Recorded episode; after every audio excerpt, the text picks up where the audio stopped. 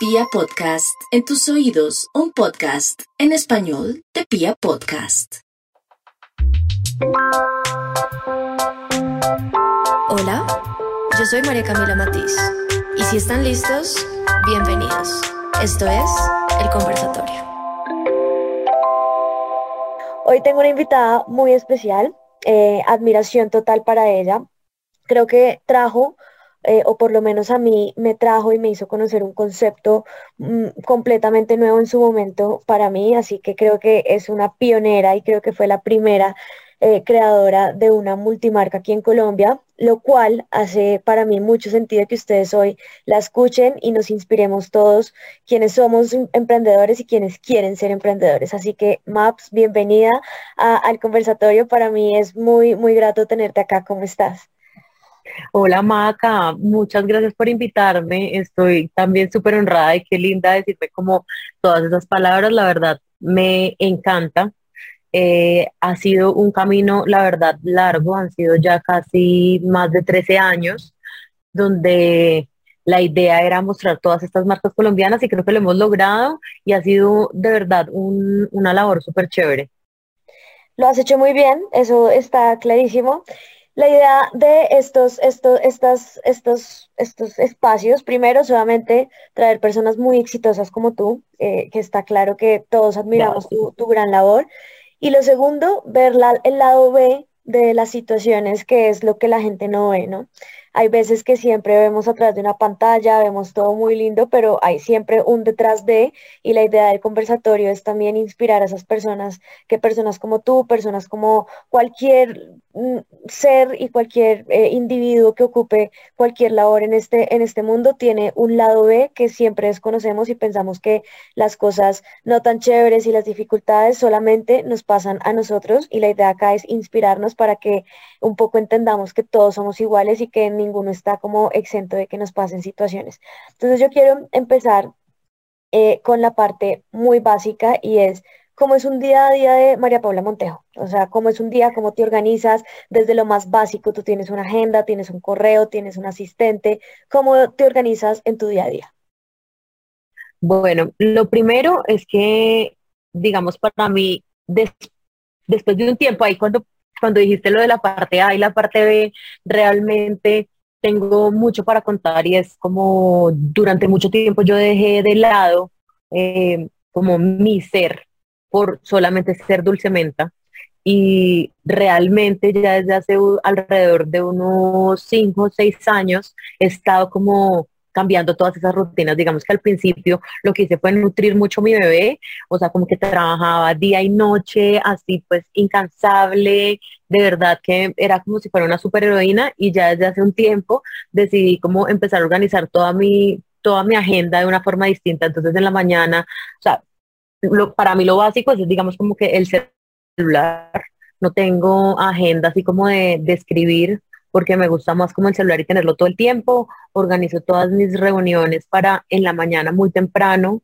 Me levanto, eh, hago ejercicio, que es, o sea, es algo básico para mí. Siento que el ejercicio es una de las cosas que ha hecho que se nutra tanto mi mente como mi cuerpo, como mi espíritu, porque me doy ese tiempo para mí, o sea, para no estar, o sea, me levanto y no cojo el teléfono de una, sino que al revés, me levanto es a moverme, a pasar bien, a darle un tiempo como de, de salud a mi cuerpo. Ya cuando llego del, del, gimnasio, pues me hago como mi desayuno y empiezo todas mis reuniones. Ya afortunadamente en este momento, después de muchos años, tengo como mis labores son las que más me gustan. A pesar de que pandemia me volvió muchísimo trabajo, mis labores ya son las que más me gustan, que es el tema de hacer pedidos, hablar con mis proveedores, encontrar marcas nuevas. Yo todo el tiempo estoy buscando marcas nuevas y también estoy encargada. Eso te iba a preguntar, ¿de qué te encargas tú en este momento de Dulcementa y qué delegas? Mira, la parte administrativa la delego prácticamente toda, o sea, estoy pendiente, pero esa parte administrativa, digamos que la lleva mi mamá, afortunadamente ella es mi socia, entonces estoy como súper tranquila, como que, que, esa parte está muy bien, hacemos un muy buen equipo en, esa, en, ese, en ese sentido, y eh, yo ya estoy más encargada de lo que a mí más me gusta, que es compras, escoger marcas, eh, hacer todo el merchandising de, de, la tienda, vitrinas, ver cómo están todas las cosas puestas y ya un poquito más como de la estética y el diseño, que es lo que a mí más me gusta. Y de redes sociales. A, raíz de, de, de, pandemia, como seguramente le pasó a muchísimos emprendedores, por más de que ustedes vean que dulcemente es algo que se ve súper grande, a veces eso también acarrea más problemas.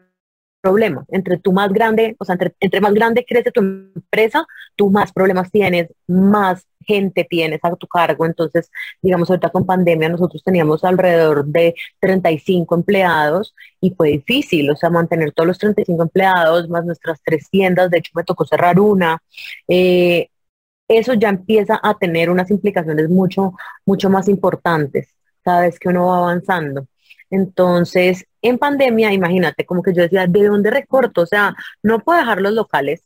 O sea, la rienda de los locales está corriendo. Eh, ¿Cómo escucho a, las personas que me, han ayudado y que me han apoyado? O sea, esto no lo, o sea, esto no lo voy a hacer. Empecé a mirar como por los laditos y dije, ok, a mí lo que me encanta, y digamos, te cuento un poquito, yo estudié primero diseño de modas, luego estudié, estudié diseño gráfico, eh, luego hice un máster en, en, marketing digital. Después de eso hice otro máster en, en, asesoría de imagen y luego hice un diplomado en, en otras cosas de, de, marketing digital, pero un poquito ya más como con una parte administrativa y de, y de pauta. Entonces, diría, diría la gente en este punto, Maps, yo creo que eres una persona primero súper estudiada, pero ¿crees que ese espíritu emprendedor tú lo desarrollaste porque estudiaste mucho o tú le dirías hoy a una persona que quiere ser emprendedora, lánzate y en el camino te vas especializando en la rama que tú elijas? Pues mira, yo primero estudié diseño de modas porque yo desde chiquita decía como que, o sea, diseño de modas. Y estaba en una encrucijada porque yo creo que esto no se lo imagina a nadie y es como yo muero por la medicina, muero. Sea, me encantaba, pero yo tengo un olfato que es como que de verdad yo abría una caneca con algo sucio y me vomitaba ahí al lado. Entonces mi abuela me decía como que estás loca que vas a estudiar medicina. O sea, química, fui la mejor de química, o sea, me saqué un, puntaje en el ICFES como impresionante, entonces yo decía, no, por este lado, pero moda. Entonces, finalmente me terminó jalando moda, de lo cual, por ejemplo, cualquier persona que quiera estudiar diseño de modas, yo estudié primero diseño modas y después diseño gráfico, y siempre he pensado y tengo la, la convicción de que uno debería hacerlo al revés. Y sí deberían ser carreras que deberían venir en conjunto. O sea, diseño gráfico es demasiado importante para, para moda. Y ¿qué siento? O sea, yo siento que uno puede, en este momento uno puede aprender de muchas fuentes.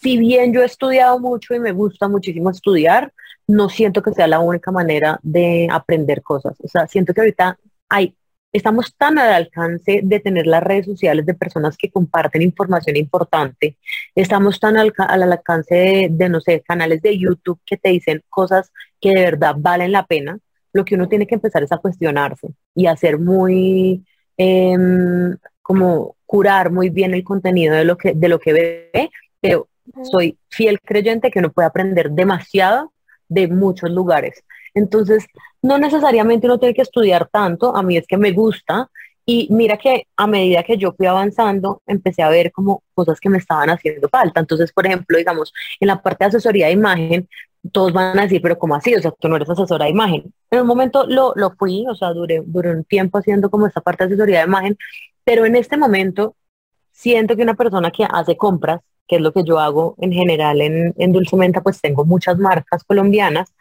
eh, yo debo saber de las formas, yo debo saber de a qué tipo de persona le estoy vendiendo, debo conocer a mi cliente, cómo es el, la forma de su cuerpo, cómo eh, es su estilo, eh, porque a, más personas le queda, a algunas personas les queda mejor el negro y otros les queda mejor eh, no una tonalidad de negro tan cerca la cara, bueno, un montón de cosas que lo que hacen es empezar es a nutrir tu, pues lo que tú necesites. Entonces, sí siento que uno puede de pronto como, exacto, uno, uno puede ir como por los lados viendo qué estudios pueden ser favorables para uno pero no necesariamente tienes como que ponerte a estudiar y a estudiar, a estudiar, no. Siento que a veces uno como emprendedor tienes que lanzarse.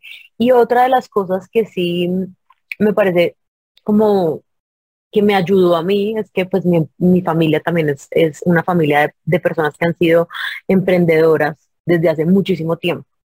De hecho, desde mi bisabuelo, o sea, mi bisabuelo es una persona que fundó más de 20 empresas en Colombia demasiado importantes, o sea, siderúrgicas, eh, tuvo empresa de ladrillos, de un montón de cosas, y eso siempre me inspiró. Y siento que el, apoyo de ellos también siempre ha sido como 100% conmigo, como que creen en mí. Entonces, hay veces que uno tiene que empezar a buscar como esos, como esos personajes eh, que no necesariamente tienen que ser de la familia, sino pueden ser también como amigos o personas que uno vea en redes sociales que te inspiren y que tú digas como, oye, sí, yo lo puedo lograr también. Y pues obviamente sí acarrea muchísimo trabajo, muchísimo, muchísimo trabajo. O sea, no te voy a decir que las cosas son como que, ay, entonces yo quiero tener una tienda, entonces voy a montar esto y ya todo, ¡pum! Y nació Dulce Menta y entonces, guau, porque si como tienes plata para conseguir un local grande, entonces eso ya fue. No es así. Es muchísimo trabajo de muchísimos años. En este punto tú me puedes decir, no sé, tener un, concepto claro, tener, eh, ser puntual, ser constante, la disciplina. Me puedes decir cualquier cosa en, la pregunta que te voy a hacer, ¿vale? ¿Cuáles son esos cuatro pilares que para ti son indispensables en emprendimiento? A ver, hay uno que tú dijiste ahí que es para mí básico, que es la disciplina. Eh, tener muy claro a dónde quiero llegar porque cuando yo tengo una meta, si bien la meta no es mi felicidad, el camino es la felicidad, yo tengo un camino para dónde ir. Si yo voy por ahí, por todos lados, picando por un lado y picando por el otro y sin un camino fijo, me puede estar perdiendo. Mientras que si yo estoy viendo esa meta al final del camino, yo voy a ir cada vez más rápido o lento o como sea, pero voy a llegar. Entonces siempre es tener como ese, eso muy claro siento que hay otra cosa que uno tiene que tener muy clara también cuando estás en emprendimiento y es dejar el ego al lado. Dejar el ego porque muchas veces nosotros decimos como que, ah, es que yo, no sé, un ejemplo, yo me voy a inventar una marca de velas. entonces, eh, ¿por qué te inventaste la marca de velas? No, porque es que a mí me encanta, yo amo los olores, no sé cómo, es que yo no sé qué, ta, ta, y yo, y yo, y yo, y yo, y nunca te vas a ver el mercado. Es como, ok, listo ten tu idea, ve, ve y mira a tus competidores, ve y miras qué hay en el mercado, ve y miras a quién le vas a vender eso. Entonces siento que ese dejar el ego también es otro de los pilares como muy importantes, es como pensar muchísimo en el cliente. Porque nosotros tenemos que cumplir necesidades. ¿Tú construyes tu marca hoy en día pensando en el mercado o en tu gusto o haces como una fusión porque tú ya conoces muy bien tu cliente? Hago, hago, hago un poco de fusión porque ya digamos que la experiencia eh, te va llevando a, empezar a tener como esa partecita como de la intuición, de poder hacer bien las compras y todo ese tipo de cosas, pero también veo muchísimo a mis clientes. Y ahorita que estoy, mira que, mira que qué chévere, que ahí se me quedó un poquito la historia de, la, de, de, de lo de pandemia. Yo decía, ¿por dónde recorto, eh, digamos, como que dinero? La verdad, yo le gastaba muchísimo, muchísimo en agencias eh, de marketing digital a mi empresa. Y dije, ¿sabes qué? Como eso es lo que yo más he estudiado, pues es el lugar donde puedo recortar, voy a cogerme todas las redes sociales, voy a hacer yo la que voy a postear, voy a volver, o sea, como back to basics. y empecé a coger toda esa parte de redes sociales y lo que más he hecho en este, en este tiempo y siento que es lo que, lo que, lo que una de las cosas que más me ha ayudado eh, es volver a conocer a sus clientes. Mira, yo todas las personas que me siguen ahora en redes sociales, yo las reviso, o sea, entro, las miro, les hablo y veo como su perfil y me estoy empezando a dar cuenta de que muchas veces esos clientes que uno se imagina pues como en la cabeza y todo eso, como que es que mi cliente es no sé cómo y es ta, ta, ta y es, a veces no son reales.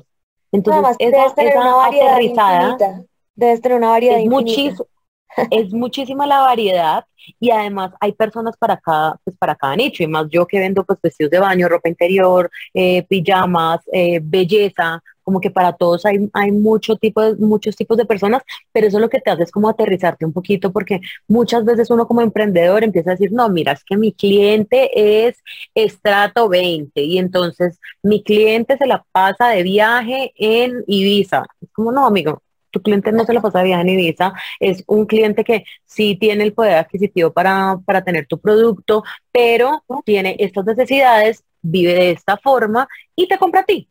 Entonces, ¿sabes? Puede ser que tengas esos dos tipos de cliente. Entonces, hay muchas veces que esa, esa aterrizada es súper importante. Ser, ser muy aterrizado es de las cosas que más me parecen básicas y pensar mucho en los clientes, porque es que al final, y bueno, sí, hay muchas marcas que em, nacen de, sí, a mí me encantan, otra vez pongamos el ejemplo de las velas, me encantan las velas y yo las uso y ta, ta, ta, pero pues si tú no le estás poniendo tampoco un poquito de, la otra persona, nadie se va a sentir identificado. Y esa es la, clave de, total. Esa es la clave también un poquito de, todas las cosas. Tú a la gente le enseñas lo que te va a comprar, pero tú ves una necesidad en ellos.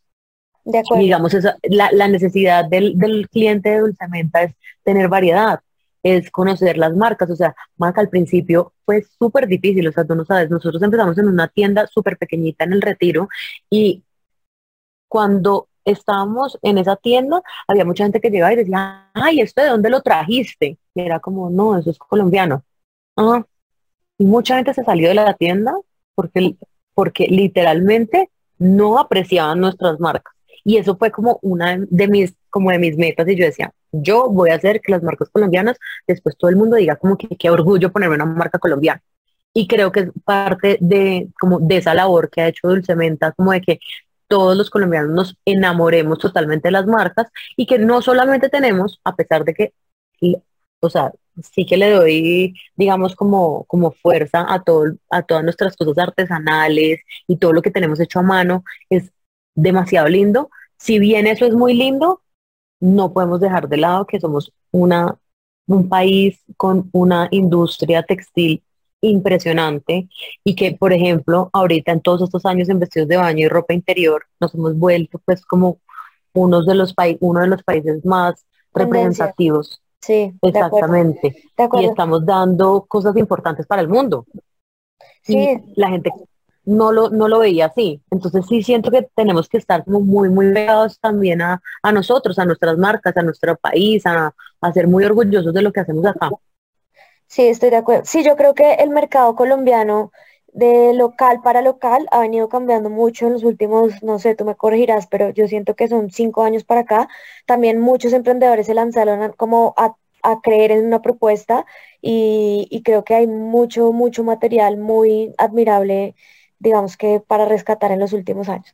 Pero entonces, mira, estábamos en los cuatro pilares. Eh, uno que me dijiste, para dejarlos súper claros, es tener como disciplina, un foco, ¿cierto? Tener un foco. Disciplina, foco. disciplina? O, no, no, no, disciplina, no, disciplina, disciplina es otro. O sea, disciplina es el, el querer tú estar todos los días, el ver, o sea, el foco es lo que te lleva al final, pero la disciplina es la que te lleva todos los días a ir hasta, hacia ese foco. Tener ese foco, bajar el ego y el cuarto creería que es también un poco oír al, al mercado. O sea, como aprender también de él, creer que nunca somos, o sea, como que nunca creernos que somos los que más sabemos. Siempre hay algo nuevo para aprender. Eh, siempre hay algo nuevo para, para oír, siempre hay marcas nuevas que llegan. Y mira que eso que acabas de decir también de que vienen cinco años como con mucha fuerza en, en la parte de diseño, hace que cada vez, cada una, cada persona que se quiera inventar una marca, esa marca sea aún mejor y aún mejor. Entonces, el mismo, la misma competencia que tenemos como sana entre todos, nos hace crecer a todos. Porque, digamos, si una marca ya empezó, no sé, te pongo un ejemplo en, mi tienda, empezaron las marcas a tener modelos cada vez que son más top. Pues, pues pucha, si tú vas a armar una marca nueva, pues claro que vas a querer tener una mejor modelo, claro que vas a querer hacer un mejor catálogo. Entonces empiezas a exigir mejores fotografías, empiezas a exigir mejor styling, empiezas a exigir un montón de cosas que hacen que tu, que tu marca o que tu emprendimiento en general, porque además ahora siento que no solamente el emprendimiento está en moda, o sea, como que hubo una, una, una fase en donde empezó a, crecer el, eh, a crecer el emprendimiento en moda y ahora tenemos un montón de emprendimientos en cantidad de, de, mm, de como de, cosas, o sea, en belleza, en, sí, en diferentes industrias totalmente, en, en muchas cosas, porque no sé si tú sentiste esto, que yo creo que las personas que nos oyen también lo van a sentir en algún momento. En un momento todo el mundo quería tener marcas de vestidos de baño. Todo el mundo quería hacer vestidos de baño. Después todo el mundo quería hacer pantalonetas de hombre. Eh, y entonces empezó toda, estas, toda esta cosa así y ya llegó un momento ahora donde... Siento, ahora siento muchas marcas de belleza, ¿no te pasa? Como de cuidado. Sí, sí, sí, sí. Sí, también. sí, todo viene como También, también. Todo, todo queda como por olas y por eso rescaté y soy súper puntual en ti al principio de la entrevista y es lograr consolidar un concepto con el paso de los años es admirable, o sea, ver que mucha gente se monta al bus y tú ver que al final tienes como tanta gente alrededor que quiere hacer lo mismo que tú, pero en el camino no se quedan, otros se van, otros cambian el concepto y tú seguir firme como hacia un punto es muy admirable, Maps, te lo juro, es, es admirable. gracias. No, esta, y pregunta que te voy a hacer, esta pregunta que te voy a hacer es como también quiero que involucres un poco tus sentimientos personales, que lo que dijiste al principio también me parece súper válido y es, primero soy persona, ¿no? Antes que cualquier cosa, y es, en ese momento cuando llega una dificultad cuando llega, no sé, pongámosle cualquier nombre, llega pandemia, llega, no sé, un proveedor que te quedó mal, llega quizás una eh, colección que a ti te parecía divina y resulta que al cliente no le gustó. Creo que en el camino se presenta muchas veces este tipo de sentimientos y siempre lo primero que hace tu ego, como lo dijiste ahorita, tu sentimiento es el abandono, ¿no? Esto es como, no puedo con esta emoción tan fuerte, quiero abandonar, no puedo con esto, quiero, no sé, soy lo peor que ha traído esta tierra. Creo que todos los seres humanos... Al, quiero regalar todo lo que hice. Exacto, quiero quemar todo, quiero cerrar, quiero cerrar Instagram, bueno, mil cosas que se nos atraviesan. La primera pregunta es, supongo que has pasado por ello, eh, ahora me contestas si Claro que sí. Y lo segundo es, mentalmente tú como María Paula, ¿cómo vences eso? O sea, ¿cómo vences que te dices a ti misma, esto está horrible, o sea, sí, ok, anoche vuelvo otra vez, esto es obviamente ejemplo, me quebré anoche, ¿cómo me levanto hoy con las mismas fuerzas? ¿Qué te dices a ti misma personalmente, ojo, no como, como la dueña de Dulcementa, sino personalmente para seguir adelante? Mira, sí me ha pasado sí he estado en momentos, eh, digamos, donde no he tomado las mejores decisiones y ahí es donde primero siento que he aprendido mucho más. Eh, me ayuda muchísimo la meditación, es algo que he incluido en mi vida muchísimo. Mm, oírme y de pronto también mm, la misma como fama y crecimiento de la tienda y en este caso de mi emprendimiento, y creo que en, el caso de cualquier persona que emprenda, hay un momento en donde te empieza, o sea, como que todos, todos esos éxitos te empiezan como a subir, a subir, a subir, a subir, y después tienes una bajada que es heavy. Entonces, en esos momentos, la verdad, trato de estar muy como con las personas que quiero, me gusta estar mucho sola y creer bastante en mi intuición. Em, me ha tocado literalmente como sentarme y empezar a ver fotos, o sea, y decir como que mira lo que ya hiciste, mira hasta dónde has llegado y mira lo que has logrado. Esto no es tan fácil de lograr. Que siento que fue un error que también yo tuve en mucha parte de mi vida, que al principio no quise figurar yo como la dueña de, la tienda, entonces no quería salir en redes sociales, no quería salir en muchas cosas, duré mucho tiempo como estando yo como en el, como en la parte de atrás de, de todo, porque maybe yo creo que no me sentía tampoco suficiente, o sea, o como que a veces, ¿sabes? Cuando el camino es tan divertido, que a mí me pasó, o sea, realmente yo me sentía jugando las muñecas con mi tienda, o sea, yo realmente todo lo hacía con demasiado amor y no estaba pensando en la retribución como de, dinero. Afortunadamente no tengo, digamos, como que eh, hijos que tenga que, digamos, estar como llevando al colegio y pagando un montón de cosas, sino que era solamente, digamos, como yo tenía que velar por mí. Entonces, eh, nunca fue como una presión, como que tengo que hacer demasiada plata y no sé qué, no sé qué. No, yo sentía que todo estaba fluyendo. En el momento en que dejó de fluir, fue donde tuve que empezar a coger con mucha más fuerza yo y empezar a decirme como que, oye, mira, ya todo lo que has hecho, como que no te dejes involucrar como con todas, con todas estas cosas que a veces uno tiene como en la cabeza, eh, que a veces lo que hacen solamente es como perjudicarte, como que dejas, te, te dejas caer en esos momentos en donde eh, no estoy haciendo tanto, eh, todo me está yendo mal. O sea, en eso nunca podemos caer. O sea, ahí son los momentos donde yo digo como, hay, hay, he tenido días malos y he tenido días malos que, mata, literalmente, ¿qué hago? Salgo de la tienda y digo, este día para mí hoy se acabó. Me voy a ir a estar en mi casa, meditar, maybe hacer otra cosa, leerme un libro y mañana me levanto y pienso en, el resto de las cosas. Que si nunca he hecho, acostarme como con preocupaciones. Siento que las personas que se, se acuestan y no descansan es como el peor hábito que uno puede tener. ¿Y cómo las, cómo las eliminas? Las, las, las, o sea, como que las dejas ir en la meditación. Sí, trato, pues trato de pensar, o sea, también digamos que en, en mi meditación no es solamente como, como pensar solo en blanco. A veces digo como, ok, voy a mirar de esta, este, de este panorama que tengo, qué voy a hacer, o sea, cómo voy a cambiar, qué, qué puedo hacer para que cambie. También porque parte de mi meditación no solamente es solamente meditar y respirar, no, también me gusta mucho escribir, y empezar a tomar decisiones, pues porque no va a pasar nada diferente si uno no hace algo diferente. Entonces digo como, si yo ya hice esto y esto me salió mal, o esto no me gustó, o esto no está funcionando, pues entonces, ¿qué tengo que hacer?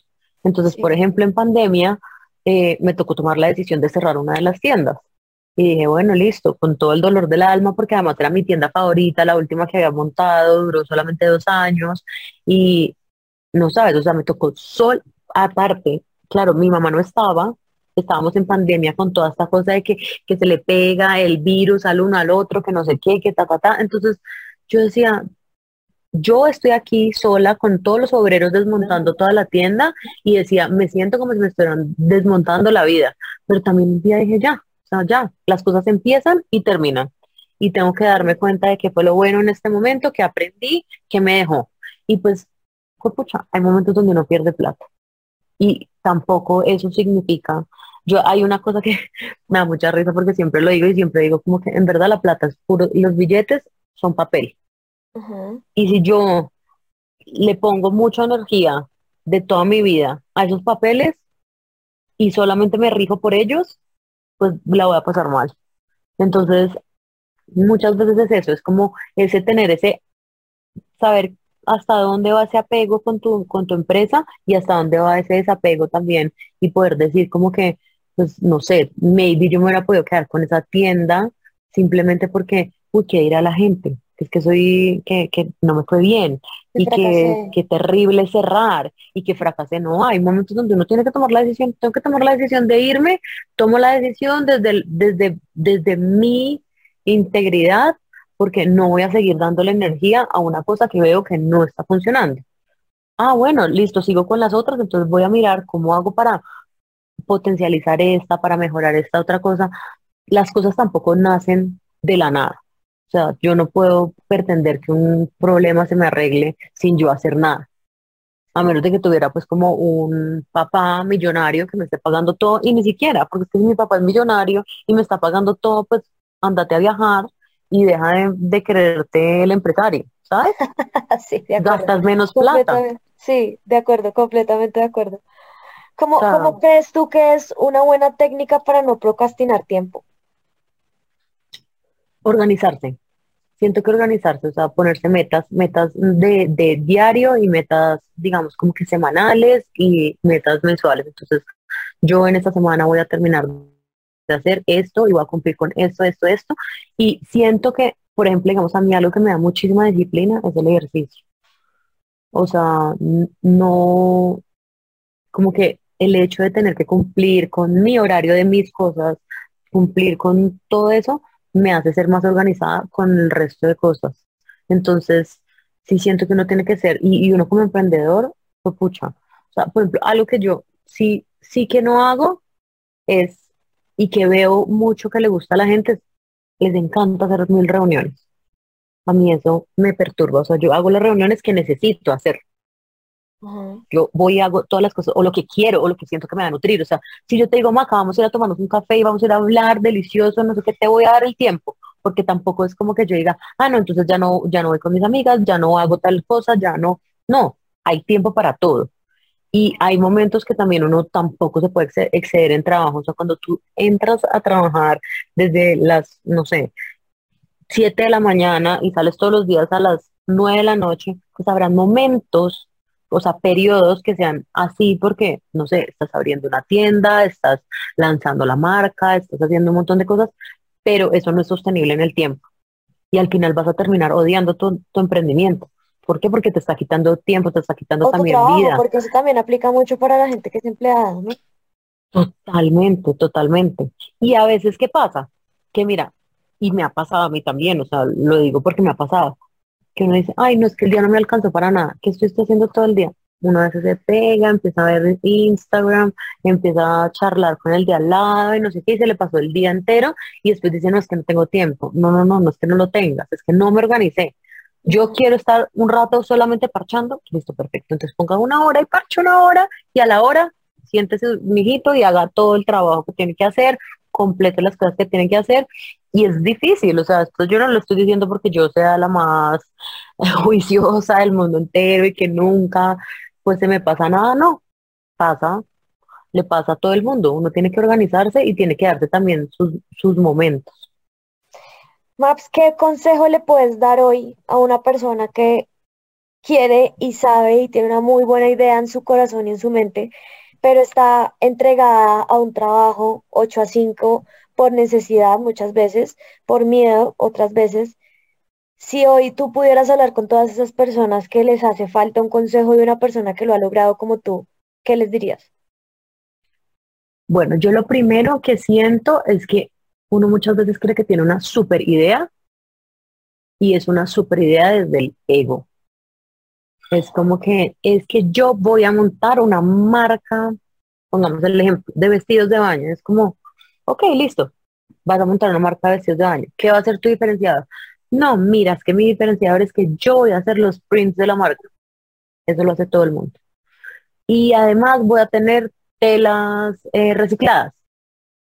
Si tú vas, ves, digamos, de mi portafolio de marcas, casi todas tienen tela reciclada.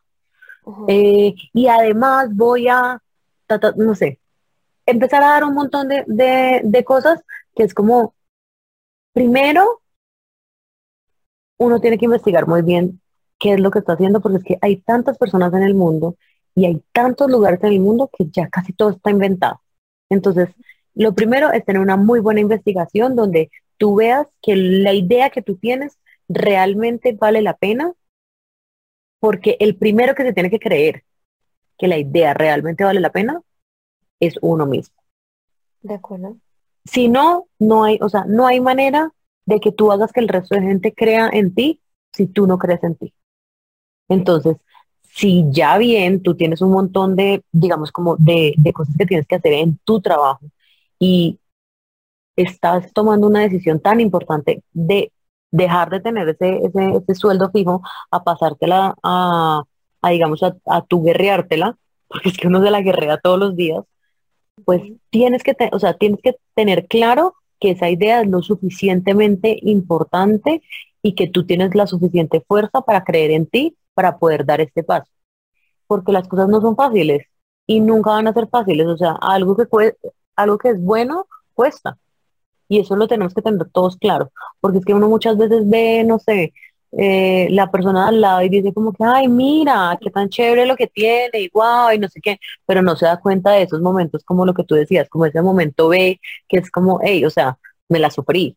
O sea, para estar aquí, para poder viajar, para darme gusto, para hacer todas estas cosas, me la sufrí también. O sea, hay momentos difíciles y a veces la gente solamente te ve en los momentos pues como de que estás como en el en el tope. Entonces, sí, siento que si uno va a tomar una decisión de esas, es como hacer un muy buen estudio de mercado. Creo que, un buen consejo ahí, te lo digo como tú me dices si me apoyas en esta. Yo, yo soy también empleada, tú sabes. Creo que nunca debo renunciar a un lugar sin tener un fondo, que cosa que si mi emprendimiento no funciona, yo no me vaya a quedar sin el pan y sin el queso. ¿Sabes? ¿Cómo es que se dice? Sin el, sin el, sin el, sin el pan y sin el queso. Eso, exacto. Es decir, si yo soy empleada, primero tengo que tener un fondo, primero que sustente como el emprendimiento que tengo y dos, que si no funciona, yo pueda sobrevivir, cosa que me pueda conseguir otro trabajo, ¿me entiendes? Pero lo que hace la gente es, estoy desesperada porque odio mi jefe, entonces me, salgo y creo que emprender está más fácil, ¿me entiendes? Entonces creo que ahí está también un poco la, mentalidad de un emprendedor, que un, un emprendedor es organizado, es conciso y es súper congruente con sus finanzas también. Entonces, no es una, no es un, no es una escapatoria emprender, ¿sabes? Como que yo en verdad invito mucho a que la gente respete y, y, de verdad como que vea un emprendimiento como algo muy difícil de lograr, no como una escapatoria, ¿sabes? No como un, un botón de escape, odio a mi jefe, odio el trabajo, odio el equipo de trabajo de mi de esta empresa, no me ascienden, voy a renunciar y voy a montar un carrito de perros, por decir cualquier cosa. Un poco así lo veo. es que sabes, sabes a mí que me parece, no es tanto como que, yo no lo diría como que es difícil. A mí me parece que todas las cosas son simplemente retadoras. Y si tú tienes la fuerza para, para, para hacerlo y realmente no te estás diciendo mentiras a ti mismo, creo que tú puedes lograr lo que tú quieras. Sí, de acuerdo. Si tú estás saliéndote de una empresa porque odias a tu jefe y que pereza al de al lado y que pereza al del este, te digo, lo primero que yo haría antes que cualquier cosa es ir a trabajar en ti. O sea, porque cuando uno está odiando a todas las personas de alrededor y entonces esta persona me hace y es que esta me hace y el otro me hace y el otro me hace, pues fue pucha. Si lo estás buscando como escapatoria, hay que mirar es más bien para adentro. De acuerdo. y empezar y, em, y empezar y empezar a darte cuenta que igual tú ahorita estás odiando a tu jefe, pero cuando emprendas vas a odiar al proveedor y vas a odiar a tu, a tu empleado y vas a odiar al de al lado. Y eso sí, que, yo te digo, digamos, de las cosas más difíciles que siento, eso sí me parece difícil y retadorcísimo, es tener un buen equipo de trabajo. Y creo que un buen equipo de trabajo se logra en la medida en la que uno empieza a ser mucho más consciente de lo que necesitan las otras personas, eh, cuando tú les generas a ellos un, como ese, ese, ese liderazgo y te, y te preocupas por esas personas y quieres que estén bien y quieres que también ganen, quieres que también sean buenas al lado tuyo y crezcan al lado tuyo, eso me parece, o sea, como la clave de poder crecer, porque al final uno se inventa un emprendimiento y al principio eres pequeño y no necesitas muchas personas y qué importa si no te llevas tan bien, pues como con, con con una sola persona, pero cuando tú después tienes un equipo y te llevas mal con todo ese equipo, las cosas no funcionan.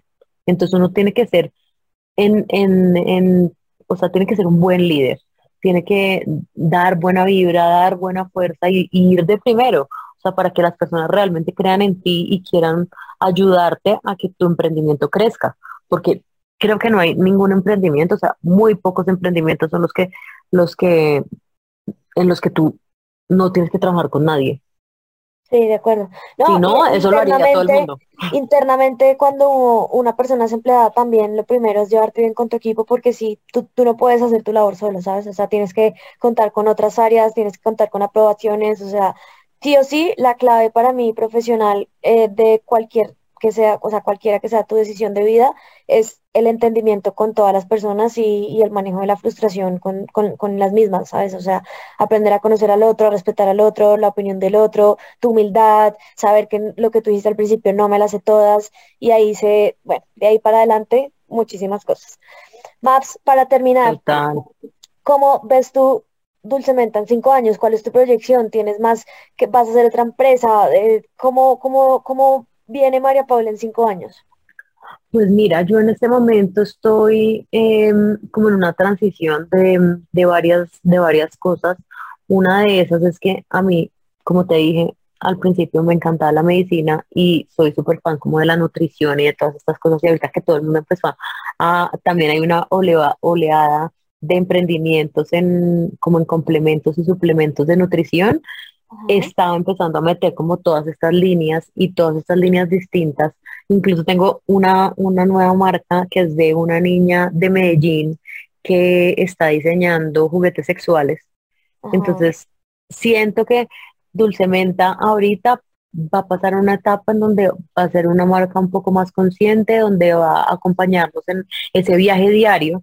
O sea, yo siempre, digamos, con Dulce Menta los estoy acompañando en muchos viajes como de vacaciones y de recreo y de los fines de semana y de ese irme.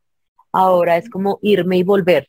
O sea, como cómo puedo tener marcas colombianas, una vida muy consciente, donde soy demasiado feliz en vacaciones, pero también estoy demasiado feliz en mi día a día y donde puedo crecer. Y eso es lo que estamos empezando como a reflejar en, en nuestras redes y por eso la gente al principio yo creo que lo va a sentir un poquito raro o distinto, como todas estas entrevistas con diferentes personas, que no es como que te estemos vendiendo, sino que simplemente quiero empezar a, a, a, crear esta comunidad de dulce menta, de personas que creen en, en las marcas colombianas y creen en ellos mismos. Quiero ser como ese, como ese, como ese apoyo de mm, ya nos estamos apoyando en, emprendimiento, pero también apoyémonos en conocimiento y creo que de aquí va a salir algo como, como chévere. También tengo una marca propia de Dulcementa que, que quiero crecer un poco más, entonces seguramente esa es otra de las cosas en las que, en las que voy a crecer, pero en este momento estoy en un momento de como de transformación pandemia yo creo que nos dejó a todos ese, ese, ese, como ese, como esa cosita de, hey, me quiero transformar, o sea, ¿para dónde voy? Sea, todavía estoy encontrando como ese este punto final. El que nos esté transformado en este momento no está en nada. Exactamente, entonces quiero como ese cambio, siempre con el, como con el, con ese fin de, de unión, de, mm, de apoyarnos, de que el de al lado, por más de que sea mi competencia, debe ser mi competencia sana y que todos podemos crecer y que hay mercado para todos. O sea, no tenemos por qué ser así como tan caníbales y como que lo único que te hace, digamos, ser mejor es también la competencia, porque si tú también estás tranquilo, tú tienes tu marca, todo lo vendes y todo lo que sacas lo vendes y nunca pasa nada, pues nunca tampoco vas a evolucionar. Entonces, a veces esas piedritas en el camino lo que nos hacen es, como ser mejores. Entonces, siento que eso, o sea, eso, eso también es lo que, lo que le está pasando a Dulcementa, como que ya empezó a ser como, sabes, como un adolescente. O sea, antes era un bebé, ahora es como un adolescente, como empezando a crear como cosas nuevas, como empezando a explorar cosas diferentes.